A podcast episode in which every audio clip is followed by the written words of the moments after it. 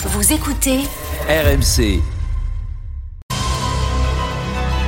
RMC, Église d'aujourd'hui. Matteo Ghisalberti. Bonsoir, bienvenue dans l'église d'aujourd'hui, l'émission religieuse proposée par le diocèse de Monaco et diffusée tous les samedis soirs à minuit sur RMC. Euh, ce soir, nous avons décidé de parler d'une situation très compliquée, euh, très tendue qui est en train de, de se passer en Terre Sainte, euh, où euh, le 7 octobre dernier, des terroristes du groupe euh, Hamas ont attaqué des maisons, des euh, kibbutz dans lesquels vivaient des civils israéliens et ils en ont tué beaucoup et ils en ont kidnappé autant. Pour en parler ce soir, euh, j'ai euh, en liaison téléphonique euh, depuis euh, la Terre Sainte, Monseigneur William Chomali, qui est le vicaire général du patriarcat latin de Jérusalem et de la Palestine. Bonsoir, Monseigneur. Bonsoir à vous et à tous nos auditeurs. Merci beaucoup d'avoir accepté notre notre invitation. Euh, je voudrais vous demander d'abord euh, pour de nous aider à comprendre euh, qui sont les euh, les chrétiens de Terre Sainte. Les chrétiens de Terre Sainte parlent deux ou trois langues. Euh, 70% sont des chrétiens de langue arabe Mhm. et un petit nombre sont de langue hébraïque. Et aussi, il y a des travailleurs étrangers qui se trouvent en Israël et dont la langue est surtout l'anglais. Et Je parlerai surtout des chrétiens arabes qui se trouvent soit en Palestine, soit en Israël. En Palestine, ils sont 1% seulement de la population. Ils se trouvent surtout dans la région de Bethléem, Jérusalem, Ramallah, un peu au nord et un peu à Gaza même, où 1 sur 3000 est chrétien. Euh, en Israël, les chrétiens sont 2% par rapport à la population totale, Mhm. qui est 8 millions. Ils vivent surtout euh, dans la région de Nazareth, en Galilée, à Jaffa, et un peu au sud, Elad, Bersabé, euh, un peu au nord, bien entendu, la Haute-Galilée. Euh, ils sont 2% de toute la population, mais ils sont 10% de la population arabe israélienne.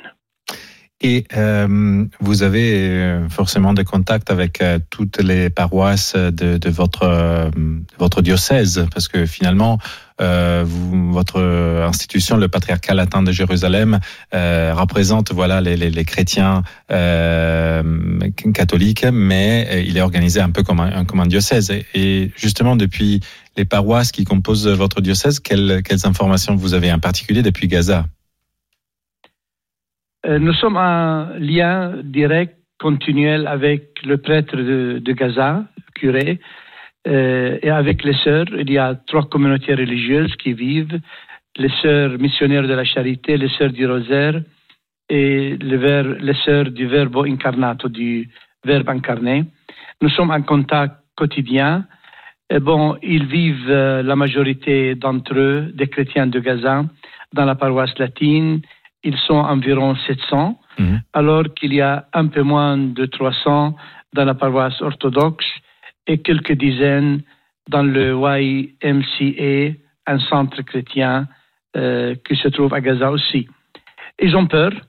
Maintenant, à l'heure euh, avec, dans- euh, avec laquelle je vous parle, ils sont au milieu du com- des combats entre Hamas et Israël parce que euh, Israël a commencé l'invasion euh, terrestre.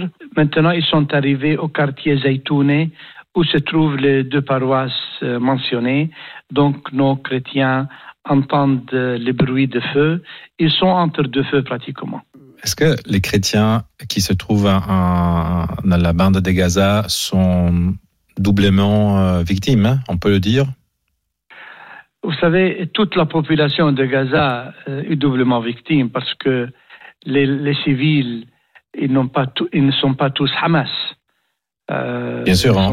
on, précise toujours qu'on est en train de parler d'un mouvement terroriste qui est effectivement celui de Hamas et que la population civile souffre aussi, euh, la population civile qui habite aussi dans, dans la bande de La Gaza. population civile est otage aussi de cette guerre qu'ils n'ont pas voulu. Qui, a- qui veut la destruction de sa maison, de son quartier, la mort de ses enfants? Les civils sont des victimes. Donc, euh, les chrétiens de Gaza, comme la majorité des gens de Gaza, sont entre deux feux qu'ils ne veulent pas. Ils veulent vivre en paix, ils veulent travailler, ils veulent fonder des familles. Euh, c'est pourquoi le massacre des civils dans les deux côtés euh, des hostilités est inacceptable et impardonnable. Et vraiment, il faut un cessez du feu rapide et résoudre la question d'une autre façon. Le cardinal Pizzaballa, euh, qui est le patriarche latin de Jérusalem, a condamné l'attaque du 7 octobre et il s'est offert un otage en échange des enfants israéliens kidnappés par les terroristes du Hamas. Et d'ailleurs, il a aussi lancé plusieurs appels à la prière et, récemment, il a aussi consacré la Terre Sainte au cœur immaculé de Marie. Ce que je me demandais, c'était comment les, fidèles de, vos paroisses ont reçu ces, initiatives? Oui, euh, je commence par la prière et la consécration. Toutes les paroisses ont participé euh, dimanche dernier à la consécration de la Terre Sainte au cœur immaculé de Marie. Chaque curé dans sa paroisse, ne pouvant pas venir au sanctuaire de Notre-Dame de la Palestine où le patriarche a euh, fait la consécration, ils ont participé avec leur paroisse, de la paroisse elle-même, avec même enthousiasme. On a utilisé deux langues, l'anglais et l'arabe, et on peut trouver la prière dans notre site. Donc euh, la prière a été bien acceptée. La journée de prière pour la Terre Sainte, euh, à l'invitation du patriarche et à l'invitation du Saint-Père, ont été acceptées non seulement par nos catholiques, mais aussi par tous les chrétiens de Terre Sainte, tous les évêques, même non catholiques, ont participé. Et même la première journée a été participée par le monde entier. Euh, tout le monde a réagi positivement. Maintenant, quant au message euh, du patriarche, en même temps condamnant euh, les atrocités commises par Hamas et contre les civils euh, gazaouis, il y a eu des protestations, des protestations de, de deux parts. Il y a la partie arabe palestinienne qui a dit que le patriarche n'a pas parlé assez des souffrances euh, du peuple palestinien. Les, ceux de la paroisse d'expression hébraïque ont réagi disant qu'il a trop parlé de la souffrance des Arabes, alors qu'il n'a pas parlé assez de la souffrance des Israéliens du Sud. Donc il y a eu une réaction euh, paradoxale, contradictoire de deux parts. Hmm. Et, les autorités euh, de ces deux... je me demande aussi comment on réagit, comment ont reçu euh, ces messages, ces initiatives du, cardinal, les autorités israéliennes, les autorités palestiniennes, et aussi, bon, s'il y a eu des réactions de la part des terroristes du Hamas. Non, ceux de Hamas sont occupés ailleurs, ils n'ont pas réagi. Même, et c'est paradoxal, euh, les autorités palestiniennes et israéliennes n'ont pas réagi parce qu'ils ont vu que le patriarche a parlé surtout du côté humain et qu'il a choisi les paroles justes. Mhm. Et en, effet, moi, j'ajoute que euh, cette déclaration qu'il a faite ou ce message a été, je dirais, un chef-d'œuvre, euh, si on peut employer ce mot, mais un document historique euh, qui sera mentionné dans l'avenir parce qu'il est très équilibré il a pris en considération les souffrances des deux peuples. Oui, parce que n'oublions pas aussi que euh, le chef du Hamas a d'ailleurs tenu des propos très sanguinaires en invitant, en souhaitant le sang de, des femmes et des enfants de son peuple pour pour comment dire remporter cette, ces, combats. Donc euh, effectivement, le, les paroles du cardinal Pizzaballa ont été complètement différentes, diamétralement euh, opposées à cette euh, envie de haine et de, de violence. Exactement, le patriarche a invité à la non-violence, à pardonner, parce que une violence engendre violence, une haine engendre haine, et les deux engendrent l'une l'autre. Euh, mais c'est la non-violence, le pardon, qui peut casser le mécanisme de ce cycle euh, vicieux. Donc le patriarche a choisi les mots évangéliques, les mots justes que personne ne peut contester, même s'il a une autre religion.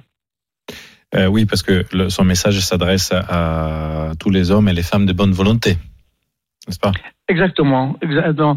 Il a, il a intitulé à tous les diocèses, mais puisqu'il a publié, c'est ce qui, c'est qu'il a voulu qu'il soit entendu par tout le monde.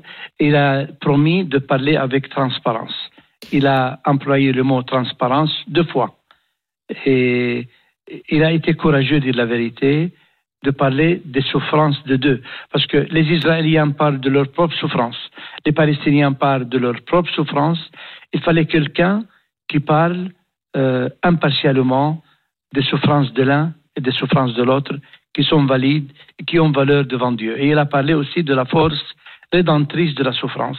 La souffrance n'est pas absurde, euh, elle a un sens si on la regarde de la perspective de la mort du Christ sur la croix.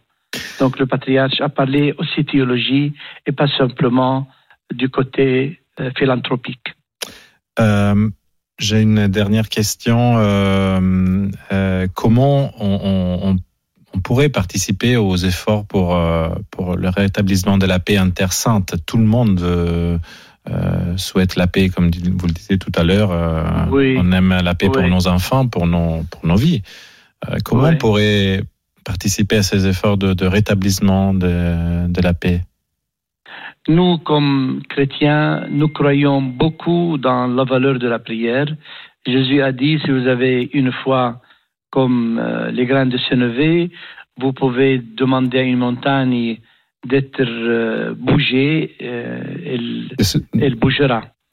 Et le Christ l'a promis. Donc la prière avec foi peut transporter les montagnes. Nous y croyons.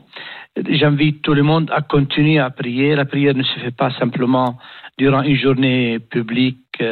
Chaque jour, on peut jeûner, chaque jour, on peut euh, prier et le Seigneur ne manquera pas d'écouter.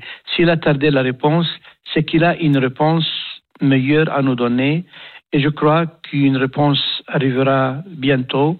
Ça, c'est le premier point. Le deuxième point, si, si euh, l'audience, euh, les auditeurs entendent un appel de la part du patriarche euh, envers, envers, les victimes de deux parties, n'hésitez pas à donner même une toute petite euh, contribution, même le bol de la veuve dont a parlé Jésus. Mmh. Le bol de la veuve ajouté à une autre au bol peut aider tous les enfants qui sont devenus orphelins ou bien toutes les familles qui ont perdu euh, quelques membres de leur famille ou surtout qui ont eu leur maison brûlée, euh, rasée, euh, etc.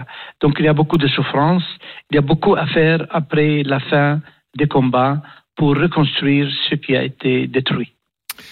Je vous remercie, Monseigneur Chomali. Je rappelle que vous êtes le vicaire général du patriarcat latin de Jérusalem et Palestine. Et euh, je rappelle à nos auditeurs qu'ils pourront retrouver cette émission sur le site et sur l'app de RMC. Et euh, je vous donne rendez-vous aussi à samedi prochain, toujours euh, vers minuit, avec l'Église aujourd'hui, l'émission religieuse proposée par le diocèse de Monaco sur RMC. Bonne nuit. C'était Église d'aujourd'hui, une émission présentée par Matteo Ghisalberti, à retrouver sur l'application RMC et sur rmc.fr.